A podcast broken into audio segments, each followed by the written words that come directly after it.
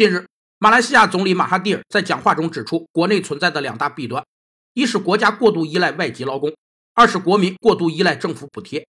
他认为，正是因为有政府养着，人们才不愿意工作。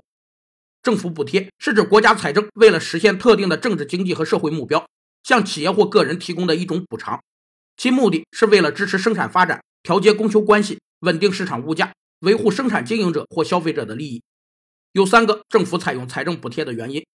一是存在市场失效，市场价格机制在自然垄断领域无法做到有效配置，政府必须对其实行管制；